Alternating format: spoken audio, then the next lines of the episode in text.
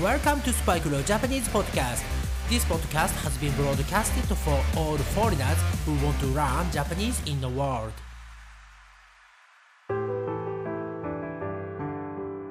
世界中の皆さん、こんばんは、こんにちは、おはようございます。そしてお帰りなさい。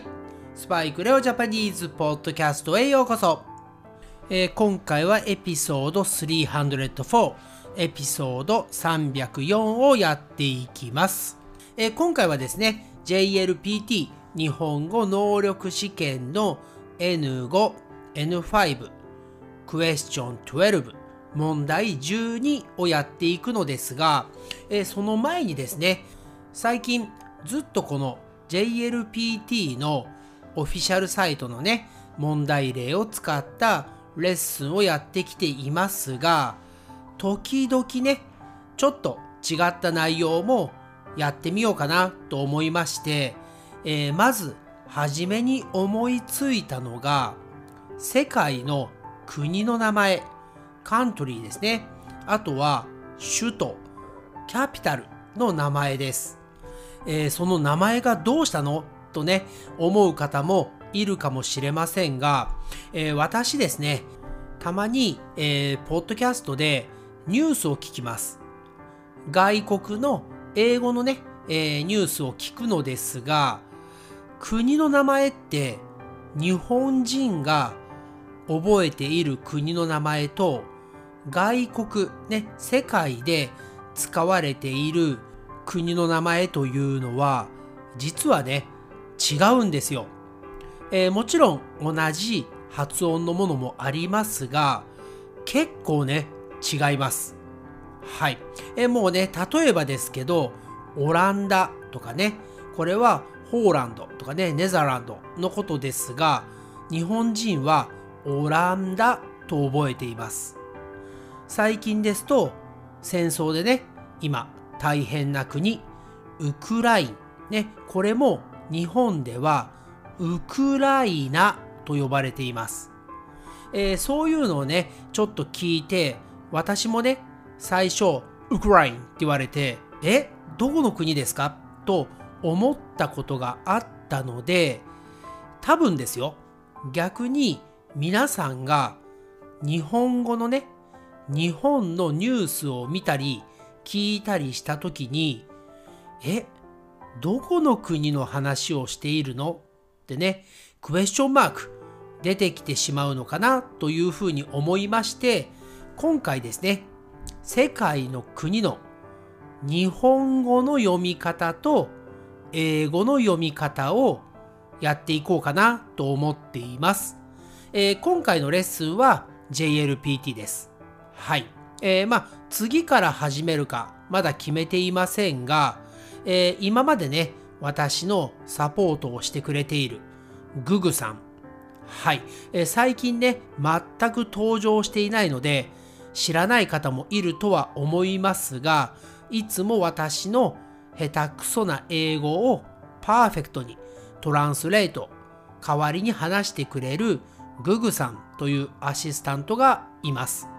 えー、今回からはですね、まあ、今回からというか、えー、その国の名前を日本語ではどのように言うのか、英語ではどのように言うのかというエピソードを作るときにはですね、もう一人のアシスタント、カントリーヌ・キャピタールさんに来てもらおうと思っています。なんだそれって思いますよね。カントリーキャピタルカントリーヌキャピタール？はい。まるでね、少し前に流行ったピコ太郎さんのね、ペンパイナッポーアッポーペンみたいなね、はい、そんな発想ですが、えー、私のことをね、サポートしてくれると思いますので、よろしくお願いします。はい、それではね、今回は JLPT 日本語能力試験の N5 のレッスンですので、早速やっていきたいと思います。まずはいつも通り、このエピソードの説明のところにあるクリック here と書かれた URL をクリックまたはタップをして JLPT のオフィシャルウェブサイトに行ってください。そして今回は N5 をやりますので、一番下ですね。一番下のブルーのパープルかな？ブルーですね。はい。N5 と書かれたバーをクリックしてください。そして問題例が出てきますので、一番下の次へと書いてあるところをクリック、タップをして Question 12問題12までスキップしてください。はい。今回は懲戒の2ですね。ポイント理解。それでは問題を読んでいきます。この問題では、はじめに質問を聞いてください。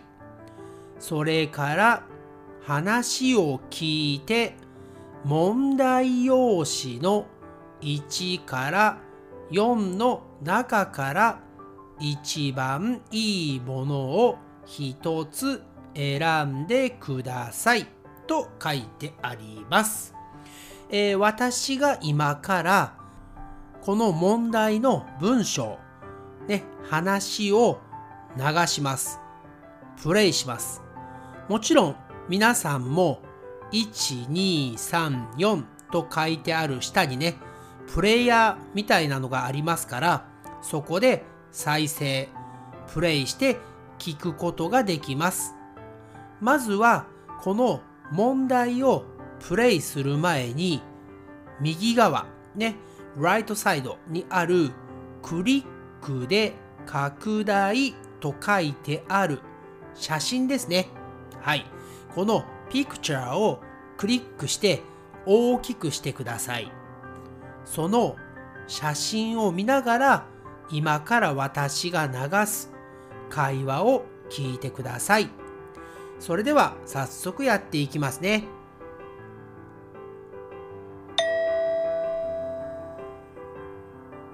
女の人と男の人が写真を見ながら話しています。田中さんの妹はどの人ですか？ああこの男の人が田中さんですか。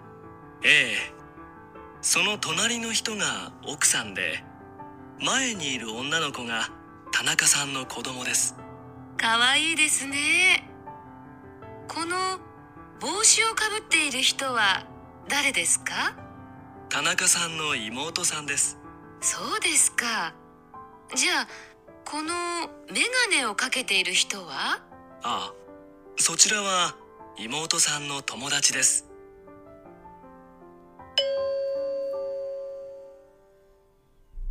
田中さんの妹はどの人ですか？はい皆さん田中さんねこの真ん中に写っている男の人ですね。この人の妹はどの人ですか ?1 番の女の人ですか ?2 番の女の子ですか ?The girl それとも3番の帽子をかぶった女の人ですか？?The woman who is wearing a Heart それとも4番のメガネをかけた女の人ですか ?The woman who is wearing glasses はい、えー、皆さん文章を聞いてわかりましたか？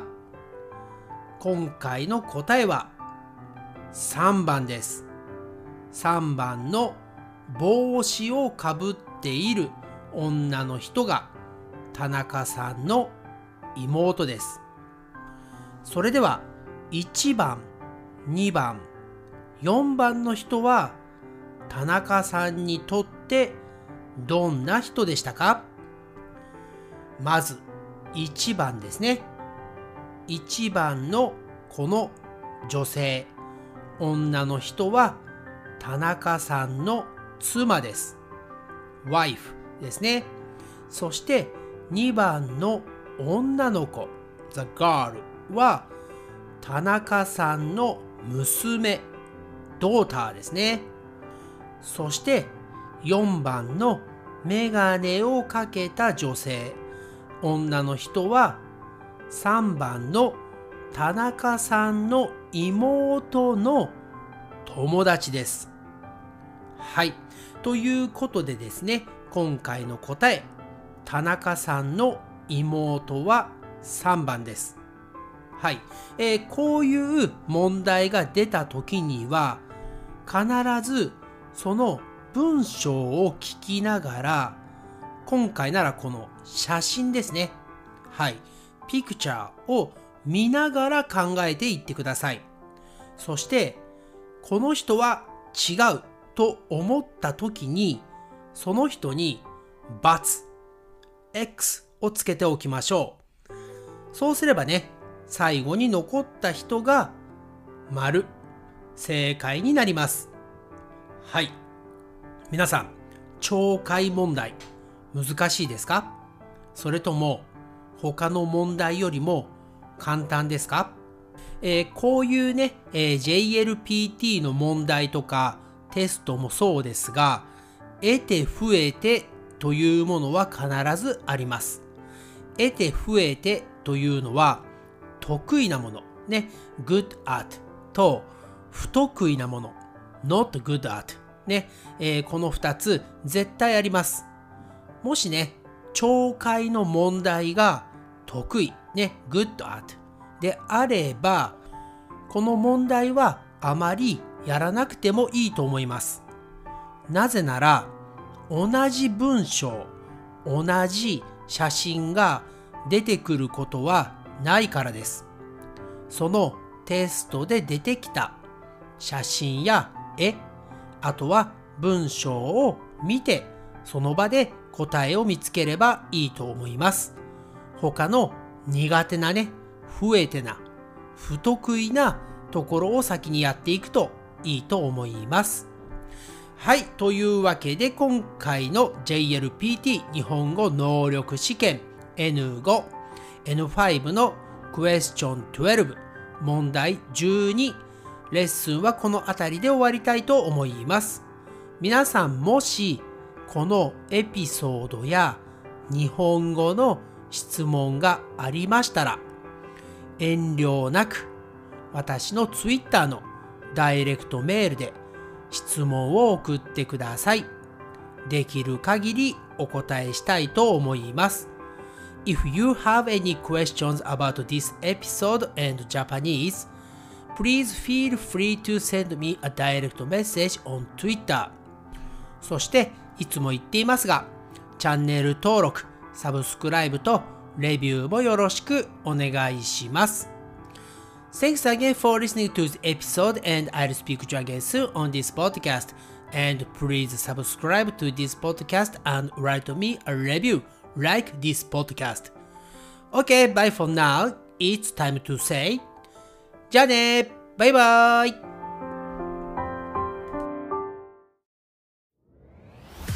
Thanks again for listening to Spike no Japanese podcast. And I'll speak to you soon. But for now, it's time to say goodbye and see you next time.